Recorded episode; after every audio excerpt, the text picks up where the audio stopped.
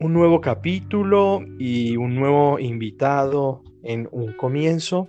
En esta ocasión nos está acompañando Fede Kulikan. Fede, bienvenido a Un Comienzo. Hola Milo, gracias. ¿Cómo estás? Todo muy bien por acá, Fede. Muchas gracias eh, por participar, por animarte a compartir con nosotros. En este caso, Fede va a compartir con nosotros acerca de su comienzo, acerca de cómo él eh, comenzó a salir del closet, básicamente. Eh, Fede, ¿querés contarnos un poco de cómo fue este proceso para vos? Bueno, dale. Fue más o menos, yo tenía 19, 20 años más o menos. Yo vivía en un pueblo, así que es en un pueblo no es lo mismo que en una ciudad. La gente capaz que es tiene otra mentalidad. Entonces, bueno, era difícil. Si bien yo sabía que mis amigos, mi familia, todos se lo iban a tomar bien, es como que al principio te da ese miedo.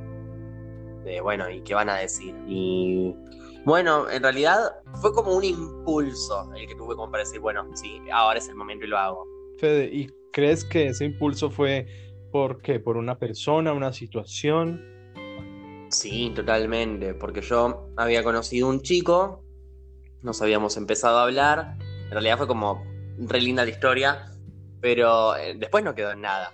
Pero es como fue como mi primer frustración amorosa, entonces yo me acuerdo que estaba re mal y había, o sea, yo había probado con este chico y como que era algo totalmente nuevo y mis amigos se daban cuenta de que algo pasaba y yo les decía que bueno, que no, que quería hablar de eso, que no.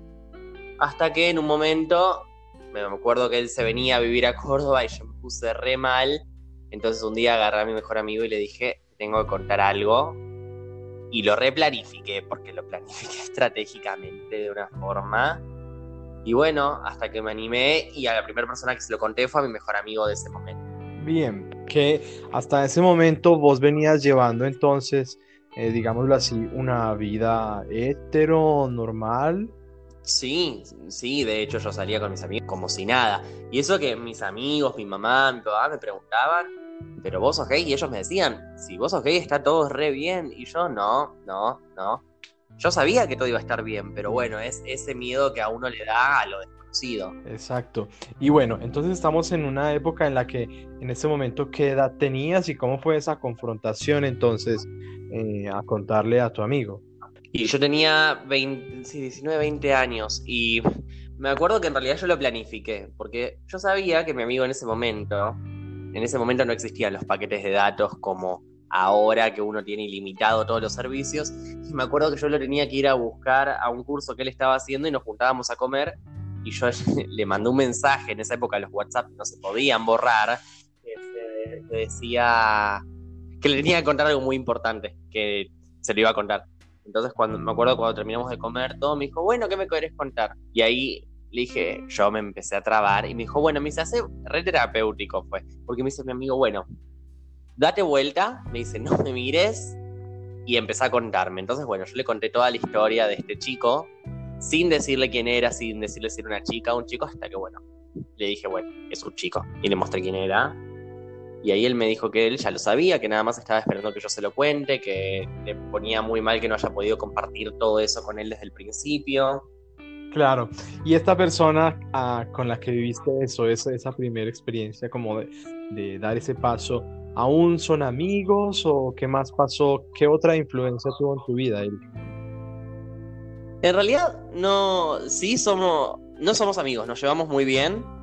Fue, en realidad, lo único que había pasado encima fue un beso, pero fue en ese momento que yo confirmé y dije, bueno, sí, esto es lo que quiero, esto es lo que me gusta, y la verdad que me marcó. En realidad, yo siempre dije, ay, fue mi primer amor, fue mi primer amor. No, la verdad que no fue mi primer amor fue ese primer beso, fue esa persona con la que uno se descubrió que le tiene mucho cariño, pero después te das cuenta que el amor no era eso. Creo que, que siempre vamos pasando por eso, ¿no? Creo que a medida que avanza la vida, que avanzan las experiencias que, que precisamente vivimos, como que vamos redescubriendo nuevas caras o, nuevas formas del amor que nos hacen a su vez eh, como replantearnos eh, que llamábamos amor en otras épocas, ¿no crees? Totalmente. Sí, después uno va adquiriendo experiencia y va conociendo otras personas y te vas dando cuenta que, que sí, que son diferentes formas de, amar. En este caso, bueno, fue una persona que sí, yo hoy en día la, quiero mucho, le tengo un recuerdo enorme, pero en realidad yo hoy en día me doy cuenta que era como un amor más inocente. Y le agradezco porque si no fuera porque yo me animé con esa persona a experimentar, no, no sé cómo hubiera sido el resto de la historia, porque a ver, en algún momento obviamente lo iba a, afrontar, pero viste, no, no, se sabe cómo hubiera pasado. Sí, que a eso quiero que vamos. En el tiempo en el que vos, digamos, ya sentías este gusto por los chicos, pero todavía no se lo habías contado a nadie más, ni a tu familia, ni a tu amigo, ¿cómo te sentías en ese momento? ¿Logras eh, identificar hoy día cómo era esa sensación, no sé, de rechazo? ¿Qué crees? No, rechazo no, porque nunca me sentí rechazado ni por familia, amigos, nada, pero es como que te falta algo. O sea, es en el sentido de que te falta algo como que no estás siendo vos al 100%. Eh, entonces es como que hay una parte tuya que está totalmente guardada y no le estás dando un 100% tuyo a la gente que te quiere, ni a vos mismo es como que... de alguna forma estás incompleto. Exacto. Y bueno, entonces ahí estuvimos hablando de esa época hace ya un par de años, bastantes años. Y en la actualidad, eh, ¿cómo afrontas, digamos, eh, tu vida? No sé, ¿esto influye en algo? ¿Crees que, eh, no sé, te influye en tu vida cotidiana normalmente? No, no, para nada. Porque, a ver, yo siempre dije, una vez que se lo que se lo pude decir a mi mamá, a mi papá, o sea, al resto de mi familia, y ya lo sabían ellos, ya está, no me importaba si había alguien que no le caía bien o había alguien que opinara diferente.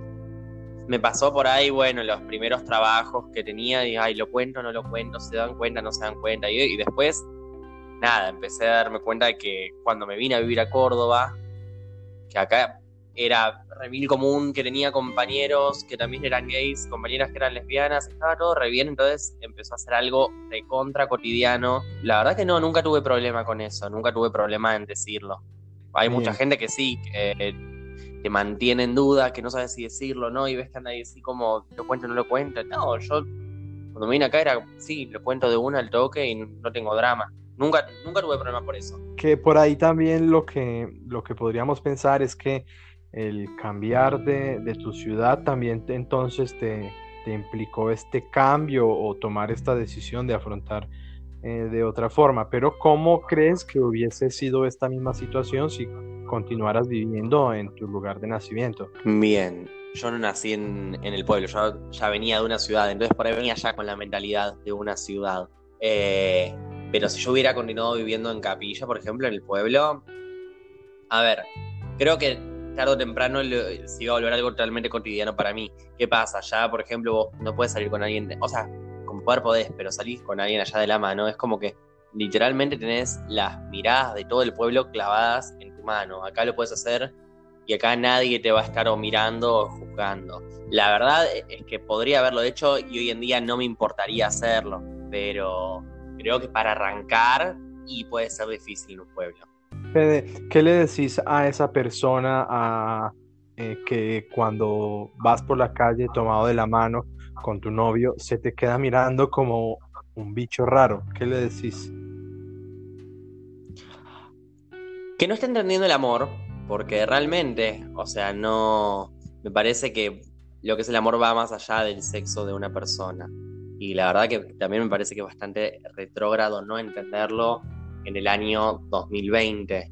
Me parece que ha pasado demasiadas cosas a nivel global como para que la gente abra la mente y deje de vivir en una burbuja, o sea, haciendo de cuenta que, a ver, si vos te molesta que la gente vaya por la mano, o sea, está bien, no lo mires, pero, o sea, que te moleste me parece como ya muy prehistórico.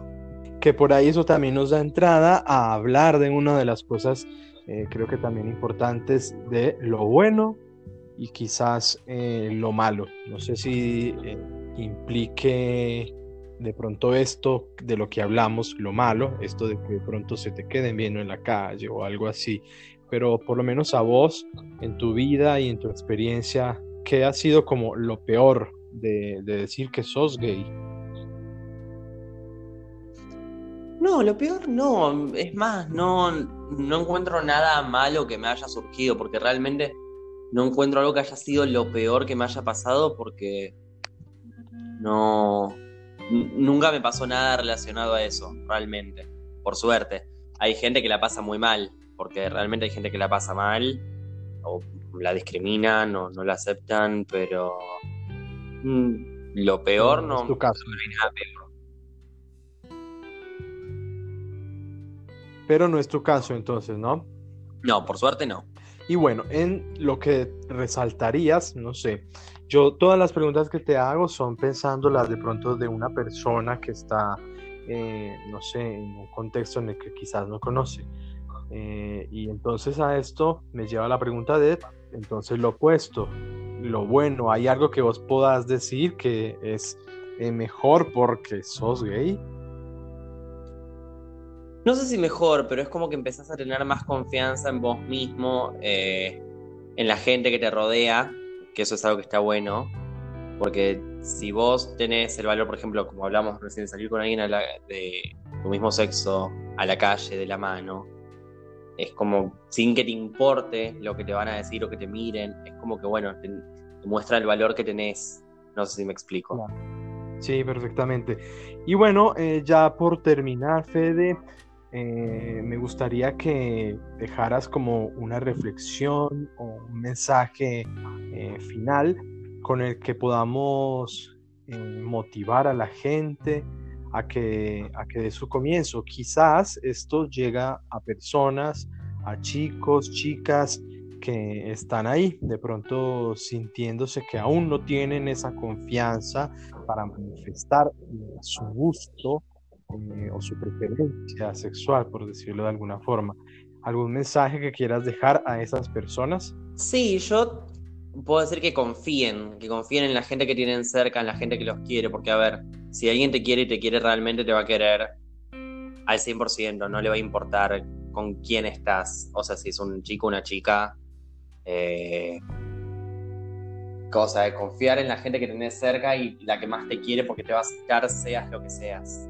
Fede, ¿quieres dejarnos tus redes sociales para que te sigan las personas que escuchen esto? Sí, me pueden seguir en Instagram, que es Fede Culican, se escribe con dos O, o Twitter, que también es, el usuario es exactamente igual. Bueno, eh, Fede, muchísimas gracias por tu tiempo, por tu predisposición. Te invito ahora yo a que compartas este podcast en tus redes, en tu Facebook, en tu Instagram. Y bueno, un abrazo y muchísimas gracias. Muchas gracias a vos, Milo, y obviamente lo voy a compartir. Nos Gracias, vemos, chao. gracias.